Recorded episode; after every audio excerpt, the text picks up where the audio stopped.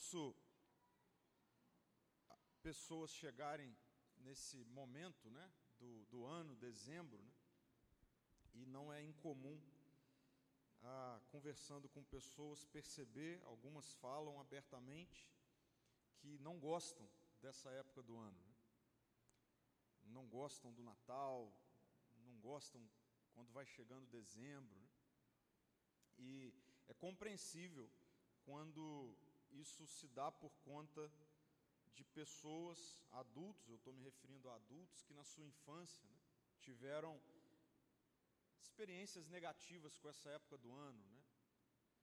Ah, algumas marcas, traumas né, da infância e tudo mais. Então, sim, por um lado, existem pessoas ah, assim, que é até, de certa forma, compreensível, mas eu eu, eu quero ousar dizer que tantas outras, na verdade, foram ficando assim, à medida em que a vida foi se adultecendo, né? à medida em que ah, o tempo foi passando, os anos foram chegando, e aí, na verdade, chegam nesse momento?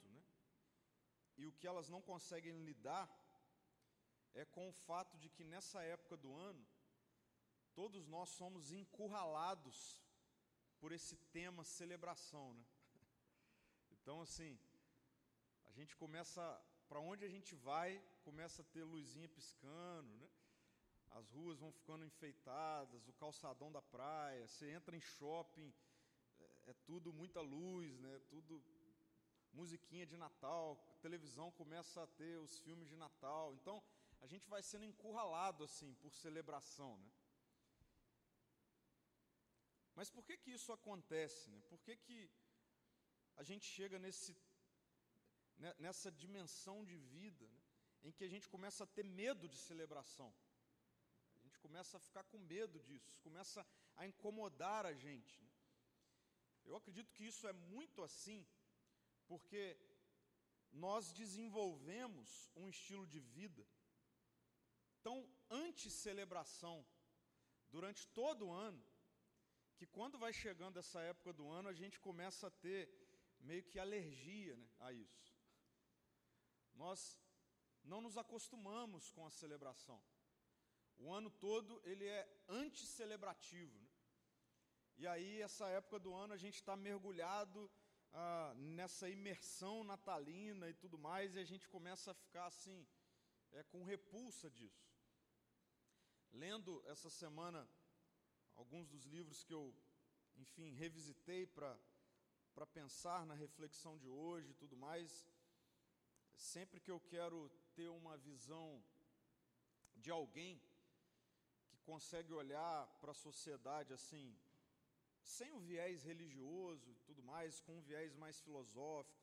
Eu tenho alguns que eu gosto muito de, de ouvir, de ler, e um deles é o Byung-Chul Han. Byung-Chul Han é um filósofo coreano, radicado na Alemanha, né? e ele é um desses que conseguem tirar uma foto assim do nosso tempo de forma muito assertiva.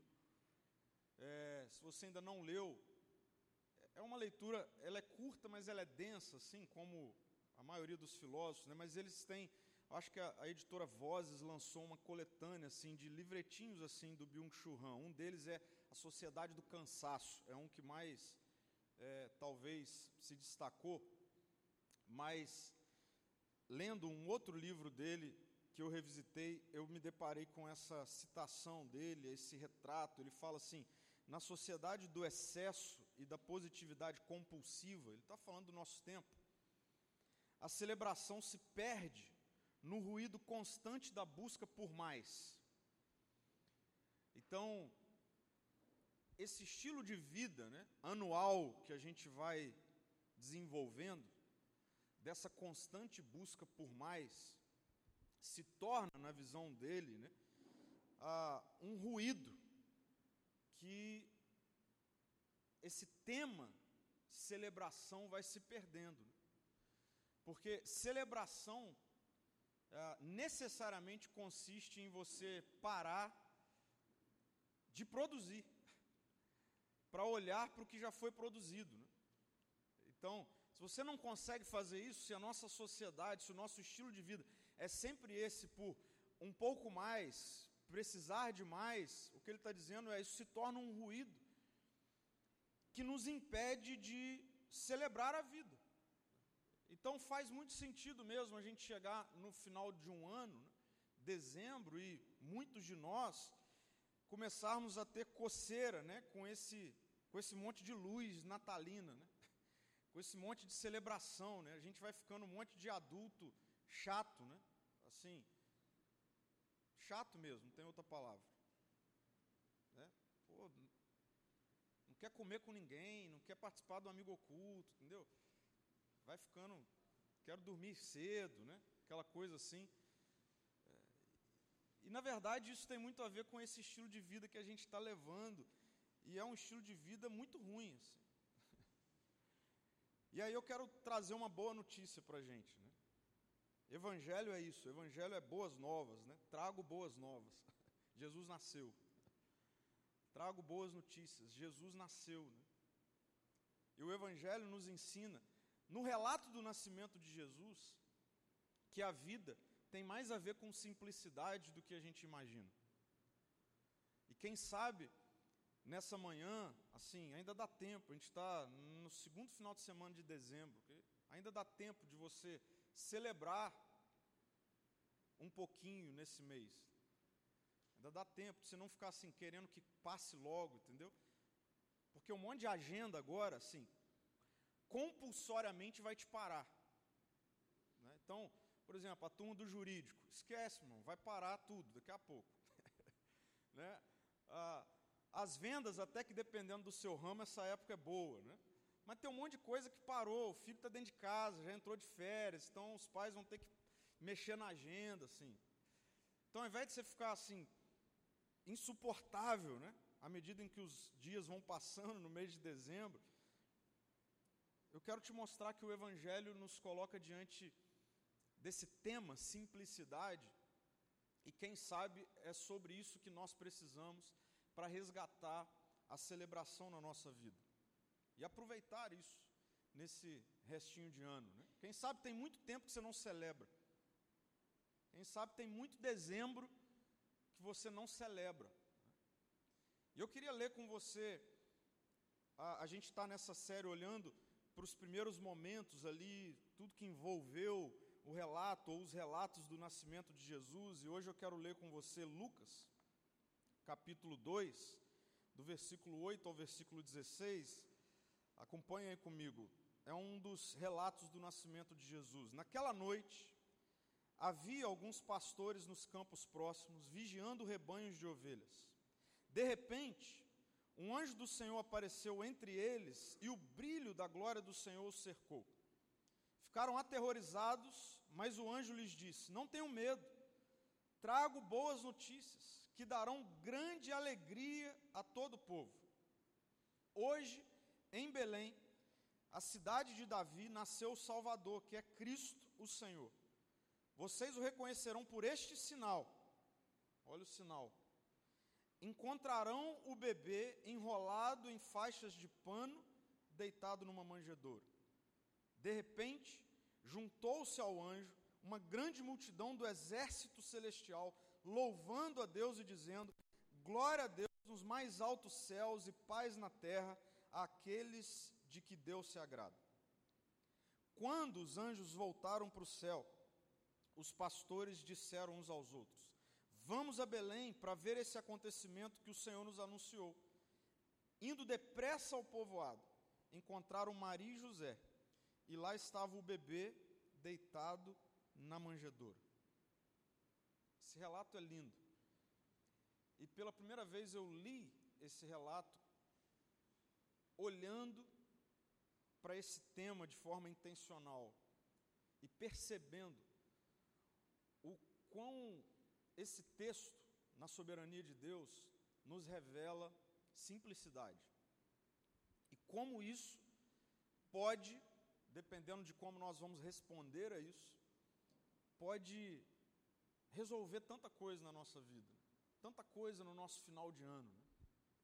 Eu comecei com a primeira parte da citação do Churran, mas ele complementa a sua citação assim: a dificuldade está em escapar desse ciclo, esse ciclo que ele chama de ruído constante de busca por mais, e reconhecer a beleza dos momentos simples. Reconhecer a beleza dos momentos simples. Escapar desse ciclo de perda da celebração, né? no ruído constante da busca por mais. Veja, o problema não é necessariamente a busca por mais. Ok? Então, o problema não é esse. O problema não é você querer ser ah, um pouco mais inteligente, talvez, ou ter um pouco mais de conhecimento adquirido, fazer um pouco mais de curso. O problema não está necessariamente em você querer um pouco mais de dinheiro, querer um pouco mais de sucesso profissional. O problema não está necessariamente nisso. Mas o problema está nessa busca, dentro dessa cultura que o Churran vai pensar para a gente, de sociedade do excesso e da positividade compulsiva. O problema não é querer mais, o problema é excesso. O problema não é querer mais, o problema é querer mais na sociedade da positividade compulsiva. Isso vai gerar problema. Isso vai impedir qualquer possibilidade de celebração. E pensando nessa sociedade ah, dos excessos, a gente poderia falar muitas coisas sobre o nosso tempo, mas excesso de visibilidade. Excesso de visibilidade, olha a lógica. Ter mais, não porque a gente quer ter mais, mas ter mais porque a gente quer ter mais visibilidade. A gente vive nessa sociedade, a gente está inserido nisso. Não é só querer ter mais, eu quero ter mais para ser visto. Eu quero ter mais para alguém ver que eu tenho mais, um pouco mais. Essa é a era das redes sociais, no qual todos nós, independentes da nossa idade, estamos inseridos. Qual é o problema? O problema é que na arena da visibilidade sempre tem alguém que tem mais. Então por isso que não dá para celebrar na sociedade dos excessos. Não dá, porque o excesso de visibilidade mistura com o nosso dia a dia e nos coloca nessa arena. Nessa arena em que sempre tem alguém que tem mais. Então veja, se a lógica da minha vida passa a ser querer ter mais para ter mais visibilidade, e quando eu chego no local da visibilidade eu vejo alguém que tem mais, logo, nunca vou celebrar. Sempre tem a esposa do outro, os filhos do outro, o marido da outra, a empresa do outro, as viagens dos outros, a família perfeita dos outros. Meu filho tem esse problema, o filho do outro não tem. Entende? E esquece-se. A gente não vai celebrar nunca. Excessos de trabalho e produtividade. Excesso de trabalho e produtividade. A vida se tornou isso. A vida foi resumida, limitada em aquilo que eu produzo. Então, eu preciso estar o tempo todo como uma máquina produzindo alguma coisa.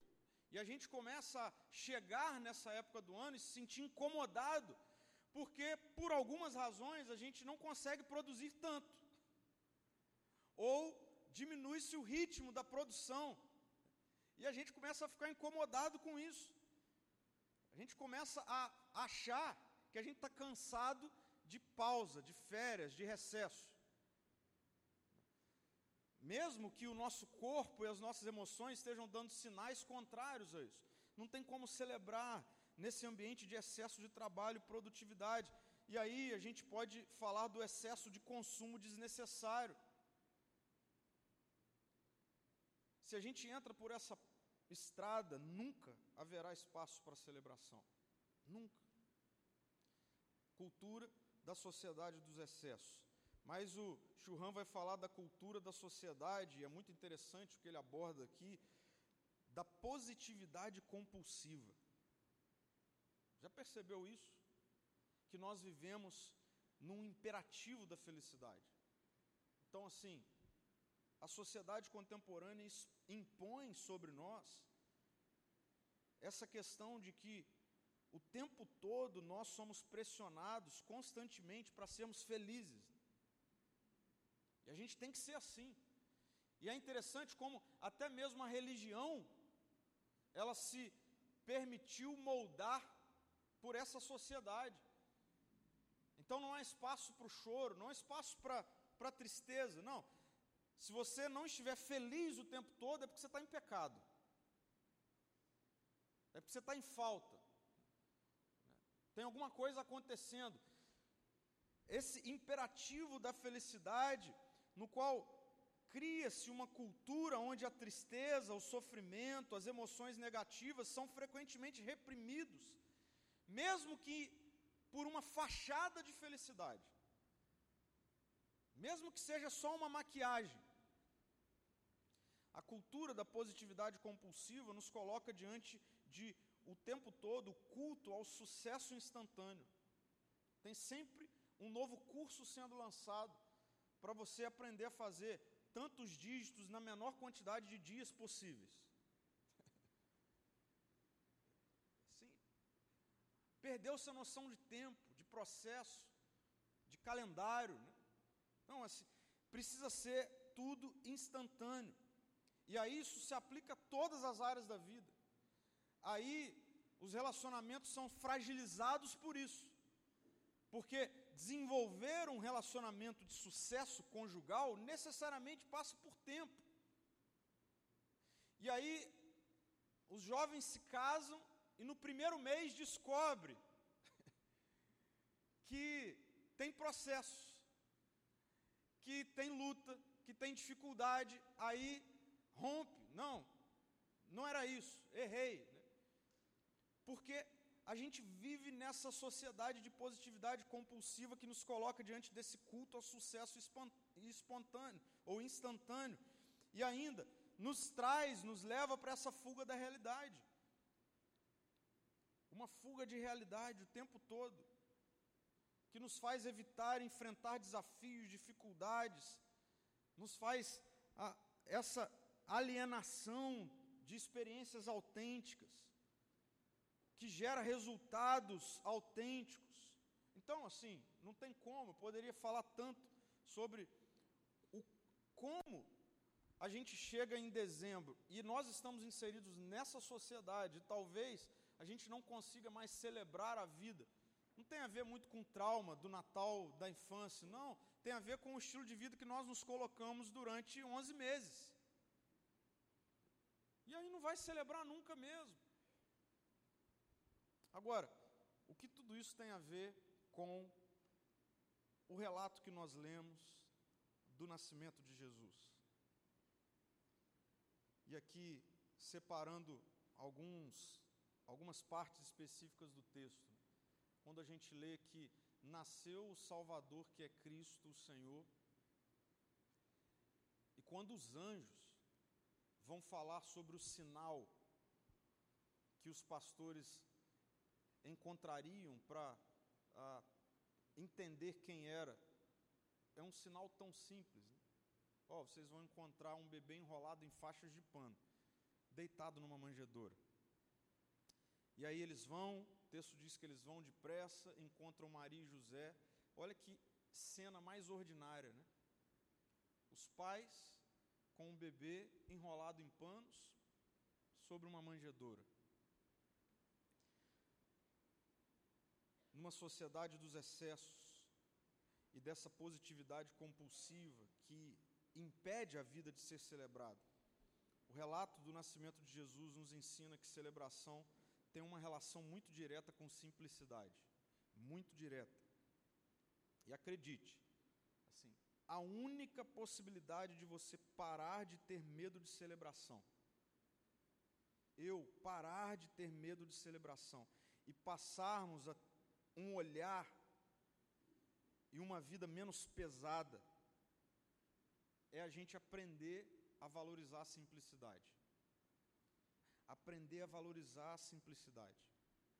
Sabe por quê? Olha que interessante. Né? A gente vive 11 meses atrás de uma vida extraordinária. Na verdade, a gente já entra no próximo ano. Há quem coloque como título do ano, né? Um ano extraordinário, uma vida extraordinária. Né?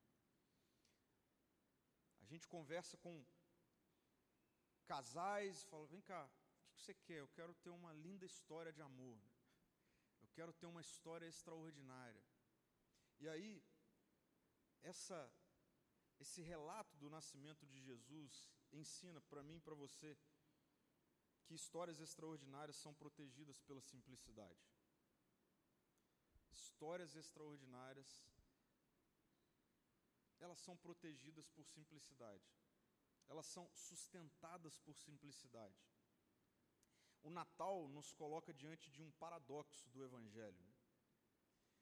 O paradoxo do Evangelho que vem para nos mostrar que o rei da história, assim, essa cena de pastores no campo, imagina isso. Nenhum de nós aqui trabalhamos no campo, né? trabalha no campo. Né? Então, assim, deixa eu contextualizar isso. Imagina você está no seu escritório, e aí você está lá trabalhando, de repente você olha para o lado assim, tem um monte de anjo ao seu redor. Imagina essa imagem, essa cena, né? Você assim, em êxtase com isso, e os anjos estão proclamando que nasceu o Messias, o Salvador da história. Né? Essa é a imagem, assim, uma imagem extraordinária. Né? O Evangelho nos coloca diante disso, assim, o Rei da história nasceu, o Salvador do mundo o redentor. Mas aí é um paradoxo, porque ao mesmo tempo em que está falando de um redentor, de um rei, de um senhor sobre tudo e todos, aquele que é do início ao fim, todas as coisas foram feitas por ele, para ele, por intermédio dele. E aí, quando vai apresentar essa imagem, essa a, materialização de quem esse, esse, essa pessoa é, ela não é cercada de glória. Ela não é cercada de absolutamente nada extraordinário. Ela é cercada de simplicidade. Ela é sustentada pela simplicidade. Então veja, uma história extraordinária, a maior de todas. De fato, o extraordinário em nós mas quando o extraordinário toca a todos nós, tão ordinários, esse extraordinário, ele é cercado de simplicidade. Ele é cercado de uma imagem tão simples. Uma vida extraordinária, acredite, ela é mais sobre ser protegida por simplicidade do que por glória. É mais sobre isso. E aí, quem sabe, você nunca celebra, porque você está sempre esperando glórias para então celebrar.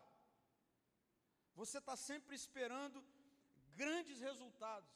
Você está sempre esperando grandes coisas, grandes apresentações, e Jesus está me ensinando, te ensinando a celebrar pela via da simplicidade. O maior evento do mundo. De acordo com a cosmovisão cristã, a nossa cosmovisão é essa, o dia em que o Kairos, a eternidade, o que está fora do tempo, Paulo vai chamar isso de humilhação de Deus. A humilhação de Deus é tomar a forma humana.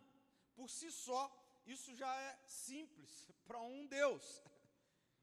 Mas o Deus, quando faz isso, ele se apresenta cercado de simplicidade. Os anjos, os céus estão tocando trombeta, né? estão celebrando. O infinito está se encontrando com o finito. A eternidade, e esse relato nos mostra, está em festa. Né?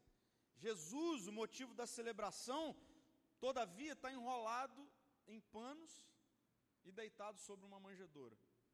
Que imagem mais simples. Que imagem mais simples. Quais são os elementos da simplicidade que talvez a gente está deixando escapar na nossa vida assim, e que Jesus nos trouxe aqui nessa manhã para realinhar isso no nosso coração enquanto dá tempo. Enquanto dá tempo. Todos os detalhes narrados sobre o nascimento de Jesus, eu fui lendo assim e vendo e percebendo o quanto nos fornecem elementos tão ordinários da simplicidade e que faz muito sentido protegerem uma história extraordinária e que talvez o que a gente precisa nada mais é do que a voltar ou quem sabe iniciarmos a valorizarmos como elementos a serem celebrados de fato na nossa vida. Eu quero fazer um pouco diferente hoje, ao invés de trazer aqui princípios, eu quero trazer perguntas para você. Perguntas para você sobre onde é que estão os elementos simples da sua vida e que talvez você não consiga mais celebrar porque você está perdendo essa dimensão de que o que protege algo extraordinário é simplicidade, não é glória. O que protege uma história extraordinária no seu casamento é simplicidade, não é glória. Na sua relação com seus filhos, na sua relação com o trabalho, o que vai proteger algo extraordinário na sua vida não é glória, é simplicidade. E esse texto vai nos mostrando elementos tão simples que estão ao redor dessa história extraordinária e que eu vou fazer o que eu entendi que Deus estava fazendo comigo enquanto eu pensava e escrevia a reflexão de hoje. Eu vou te fazer perguntas. E a primeira pergunta que eu quero te fazer é: quem são as pessoas que estão ao redor da sua mesa? Quem são as pessoas?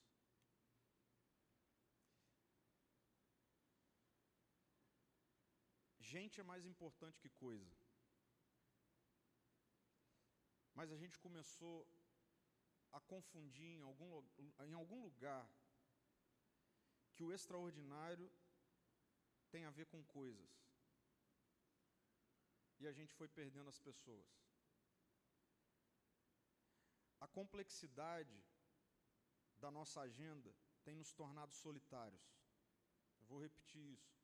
A complexidade das nossas agendas tem nos tornado solitários a gente ganha, vive ganhando medalha de ouro de um monte de coisa. Né? Então, o Brasil, por exemplo, é medalha de ouro em ansiedade no mundo, de acordo com a Organização Mundial de Saúde.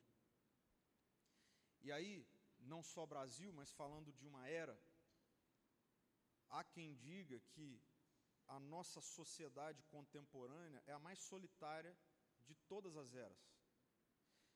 Mas isso é esquisito, porque é a sociedade que, sem dúvida nenhuma, tem mais acesso às pessoas de forma instantânea. Então, existia um tempo em que você se comunicava com muita dificuldade com alguém enviando uma carta. E hoje é só você dar um clique que você não vai apenas ouvir, mas você vai ver. Então, é estranho a gente começar a pensar que numa sociedade de tantos acessos, nós nos tornamos tão solitários. Mas nós estamos nos tornando solitários porque nós começamos a ir atrás de glórias, de algo tão extraordinário, nos esquecemos que o que protege o extraordinário é a simplicidade. Pessoas têm a ver com simplicidade. Mesa, sentar para comer, olhar no olho, passar um tempo junto, desconectado, tem a ver com simplicidade. Sem fazer história. Conversar. Eu a gente a gente tem feito De tempo em tempo, eu e a Marina fazemos um processo de terapia junto, de casais, né? E os nossos terapeutas passou um exercício para a gente da última vez, falou assim, ó, eu quero que vocês, todo dia, vocês vão tirar cinco minutos para ficar olhando um para o outro. Cinco minutos olhando um para o outro. Não precisa falar nada, só precisa se olhar. Então veja, a gente perdeu as coisas mais simples e basilares e vitais da vida, que é olhar para o outro, que é ter tempo com pessoas ao redor da mesa. As muitas atividades têm nos tornado solitários, acredite nisso. A ciência está mostrando isso, isso não tem a ver com religião as muitas atividades estão substituindo o propósito, a gente nem sabe mais por que, que a gente faz o que faz. É possível chegar no final do ano com a agenda lotada de atividades realizadas, lotada de checks na nossa agenda, mas com dificuldade de responder por que, que a gente fez tudo aquilo. E solitários, não faz sentido. Jean-Paul Sartre, um outro filósofo, esse não tão contemporâneo mais, ele disse uma vez que se você está sozinho, quando está sozinho, você está em má companhia. Então, assim, pensa nisso. Imagina, a única coisa que você tem é você. Você olha para o lado assim, e, e, e, e é interessante porque tem um monte de gente ao seu lado tem um monte de barulho, tem um monte de gente nas suas redes sociais, tem um monte de é cercado de ruído o tempo todo, mas quem é a pessoa que você pode contar? Com quem você pode chorar? Com quem você pode se abrir? Com quem você pode ser você, cara? E aí ele diz: se é só você, então você está em péssima companhia. Você está em péssima companhia. Então, veja, quando a gente olha para o relato do nascimento de Jesus, está ali, ao redor do extraordinário, José e Maria. Gente, é possível que tinha também alguns animais, né? gente, tem gente. Uma história extraordinária é cercada de gente. Não é de tecnologia, não é de dinheiro, é possível se ter tecnologia, é possível ter dinheiro, é possível ter um monte de atividade realizada e não ter gente. Se for assim, a gente vai gradualmente perdendo a capacidade de celebrar a vida. Porque nós somos uma má companhia para nós mesmos. Solidão. Então, quem são as pessoas que são ao redor da sua mesa? Quem sabe você precisa nessa semana parar cinco minutos do dia e olhar para ela. Olhar, olhe para os seus filhos, olhe para o seu marido, olhe para sua esposa, olhar. Não precisa falar nada. Segunda pergunta: Você está sempre à espera do ideal para se mover? Você é daquele, daquela assim que sempre está faltando alguma coisa. Está sempre faltando um pouco mais. Agora, preste atenção nisso. Olha que negócio esquisito que está acontecendo e sendo comunicado a mim e a você. O Salvador do mundo, olha isso, o Salvador da sua vida, é isso que você confessa em Jesus, Ele é o redentor da sua história. O redentor da sua história foi colocado num berço improvisado.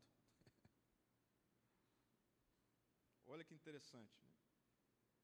A gente fica assim, não, eu não posso ter filho até que eu tenha três apartamentos de frente para a praia, um milhão na poupança, investido. ah, não, a gente só vai parar para fazer alguma coisa junto no dia que acontecer tal coisa, isso, sabe assim? E aí Jesus, ele ficou num lugar improvisado. Eu acho que isso tem muita coisa para ensinar para mim e para você. Que talvez passa os dias e o ano passou, e o tempo todo a gente ficou esperando o mundo ideal de tudo e de todos à nossa volta. O ideal. O ideal para fazer um elogio, o ideal para dar uma boa palavra. E aí nós começamos a nos tornarmos assim pessoas implacáveis. Talvez você tenha se tornado essa pessoa na sua empresa, na relação com as pessoas que você lidera, que você trabalha, na relação com seus filhos, na relação com o seu cônjuge. Talvez você tenha se tornado essa pessoa implacável, que não dá margem para erro, que não dá margem para improviso. As pessoas estão sempre em déficit com você. Você está o tempo todo olhando para o que faltou. Você nunca olha para o que foi feito. Que triste. Não vai celebrar nunca. Que tristeza. Para a vida ser celebrativa, precisa ter espaço para o improviso. Jesus está nos mostrando isso aqui. É Deus que está nascendo, cara. Tem noção disso?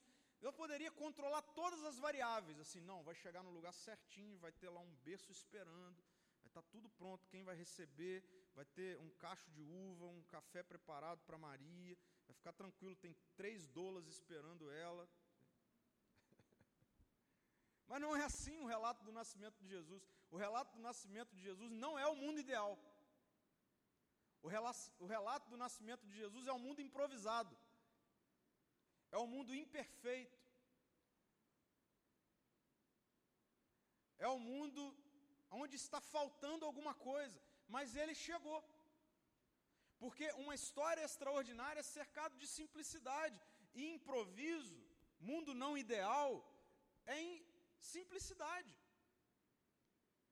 Sempre está faltando alguma coisa na casa, sempre vai faltar alguma coisa na geladeira, sempre vai faltar alguma coisa. O mundo ideal, ele sempre vai ah, nos colocar diante desse cenário de déficit. Agora, se você for alguém que sempre se move à espera disso, acredite, você está se tornando alguém implacável na sua existência. Isso vai matar você, vai matar as pessoas. A sua vida vai ser muito mais de luto do que de celebração. E aí faz todo sentido você chegar em dezembro e, e ficar mais amargurado ainda. Sempre perguntando: por que, que as pessoas estão felizes? Então, olhe para Jesus e entenda isso. Tom Rainey falando sobre vida simples, né? Veja, ele diz assim: vidas saudáveis. E olha que interessante essa expressão. Vidas saudáveis, assim, saúde, dependem de menos congestão e mais movimento. E isso, em geral, acontece melhor quando nos concentramos nas pequenas coisas ordinárias e abrimos mão da tentativa de controlar o incontrolável. Concentrar-se nas pequenas coisas ordinárias. Então, eu, eu chego, a cada dia que passa, à conclusão de que existem mais coisas incontroláveis do que controláveis. vai sobrando pouca coisa assim, controlável por nós. Acredite, é pouquinha coisa que vai sobrando. Não é verdade? Tipo assim, ah, você pode ver que o, o, o negocinho ali de gasolina comunicou que acabou a gasolina. Então, assim, leva o carro e põe gasolina. Isso dá para você controlar, entendeu? Ah, tá faltando a, sei lá, arroz. Então você vai lá no mercado, compra arroz. Mas são coisas ordinárias. Mas essa coisa de andar pelo mundo ideal nos faz cair no engano de achar que a gente vai encontrar o mundo ideal a partir do nosso esforço e da tentativa de controlar coisas que são incontroláveis. E a gente não vai celebrar nunca. Eu li esses dias que nós precisamos aprender a apreciar a imperfeição. Olha que legal isso. Pedro, você precisa aprender a apreciar a imperfeição. Porque o que está acontecendo nessa cena é isso. É isso que está acontecendo. Tem imperfeição ali. O bebê está enrolado em panos assim, improvisados, está deitado num berço improvisado, as coisas não devem estar tá bem limpas por ali. Assim. Mas tem uma história extraordinária para ser apreciada. A sua família é uma história extraordinária. Seu casamento, seus filhos. Você chegar em dezembro é uma história extraordinária. Você comeu, você não passou fome esse ano. Você está saudável. Você está podendo recomeçar. Tem alguns dias para frente, abre-se uma nova agenda. Recomeçar é algo extraordinário. Então, mas você só vai conseguir celebrar isso se você se abrir para encontrar na imperfeição beleza. Encontrar na imperfeição beleza. Então, você está sempre à espera do ideal? Reflita sobre isso.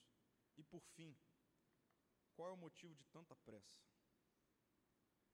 Qual é o motivo de tanta pressa? O texto diz assim: indo depressa ao povoado. Os pastores encontraram Maria e José e Jesus deitado, parado. Não tem o que fazer ali. E por que, que a gente está com tanta pressa? eu sempre preciso, né? não é nem gosto, eu sempre preciso relembrar para mim mesmo sobre o fato de que Deus tem ritmo. Deus tem ritmo. Então, de vez em quando, eu preciso voltar em Gênesis 1, Gênesis 2 e, e entender o ritmo de Deus. Deus não, não tem pressa para criar as coisas. Deus não tem pressa assim, eu nunca entendo, eu sempre fico em crise, eu sempre fico com aquela síndrome assim, ah, se fosse eu, né, com esse poder todo. Né? Pô, por que, que Deus precisa criar as coisas num ritmo? Né? Terminou um dia, faltou coisa para outro dia. Aí o texto diz: E viu Deus que ficou bom. Aí no outro dia começa de novo parou e viu Deus que ficou bom.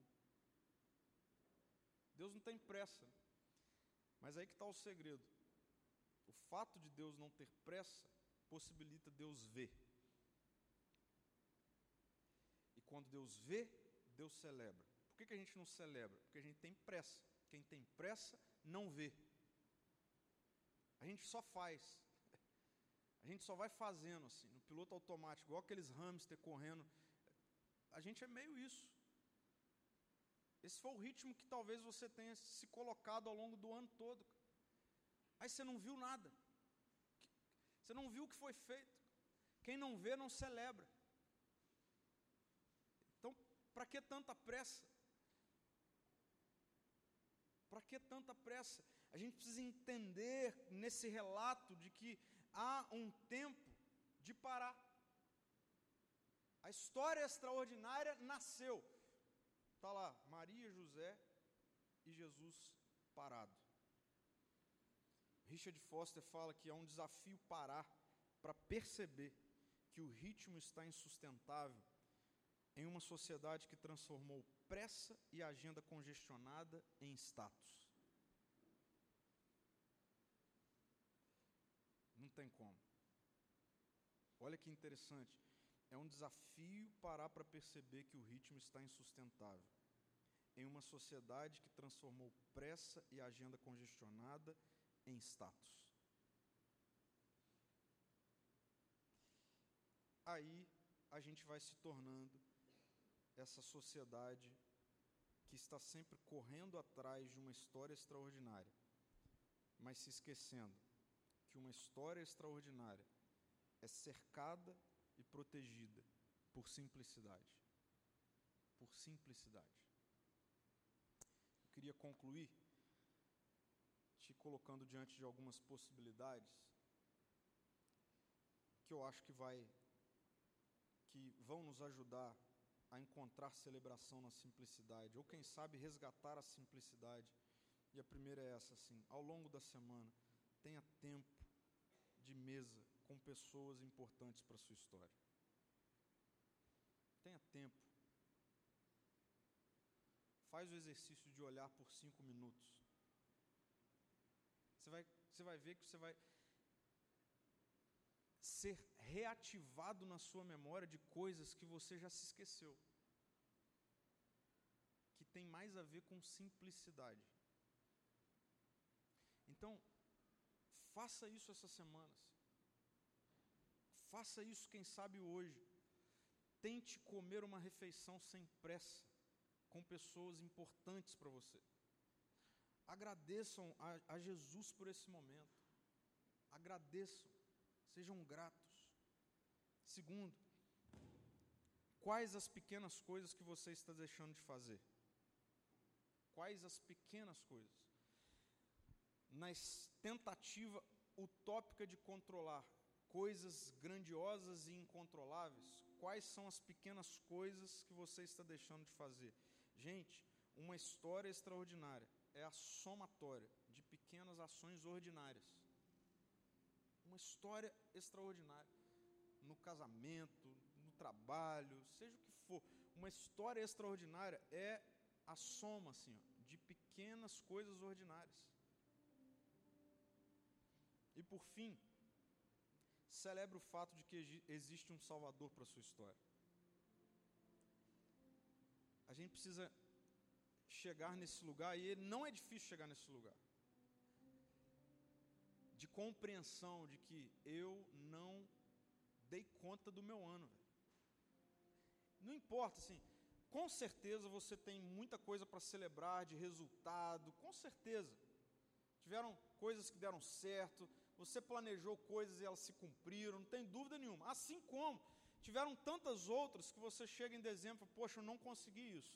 Tinha feito esse plano, tinha feito esse planejamento, investi, me dediquei, mas não deu certo, falhou, não saiu do jeito que eu esperava. Então veja, a vida é a vida real é, é esse lugar mesmo, assim, de escolhas, algumas dão certo, outras não. E isso por si só já é suficiente para a gente chegar a essa conclusão. Eu preciso de redenção na minha vida. Eu preciso de uma história renovada, eu preciso de uma história de, de, de algo que não está em mim, porque eu já vi que não está em mim, não depende de mim, que me salve de ambientes, lugares, mesmo que sejam ambientes não físicos, mas espirituais, emocionais, existenciais. Eu preciso de salvação um monte, o tempo todo. Assim, eu olho para o meu ano e eu percebo. E a conclusão é: celebre Jesus, ele, ele é o seu redentor. Ele é a história da sua salvação. Jesus é a história da sua salvação. Não é uma ideia, não é uma filosofia, é uma pessoa, é uma companhia, é um fato histórico. Jesus nasceu. Celebre isso. Celebre isso. E que bom que hoje nós estamos voltando para esse lugar. Celebre a sua vida extraordinária mas você só vai perceber o quão extraordinária é a sua vida se você tiver a coragem de perceber que a sua história é cercada de simplicidade. E olhe para isso. Vamos orar, feche seus olhos. Obrigado, Jesus, porque nessa manhã o Senhor aqueceu o nosso coração e nos desafiou também muito, me desafiou, Senhor a perceber que a vida extraordinária não é a composição de glória. A vida extraordinária é a composição de simplicidade. Ensina isso para a gente, para que num mundo em que se perdeu e se perde, e que a cada dezembro se torna mais amargo, Obrigado, Senhor, porque tem boas novas para nós. E a, o nascimento do Senhor nos coloca diante desse quadro de simplicidade, Deus. A gente quer responder essa pergunta, essas questões. Quem são as pessoas ao redor da nossa mesa? E a gente quer olhar para elas, a gente quer vê-las, celebrá-las. Não, nós não queremos ser estes e estas que esperam sempre o mundo ideal. A gente quer começar a encontrar a beleza da imperfeição.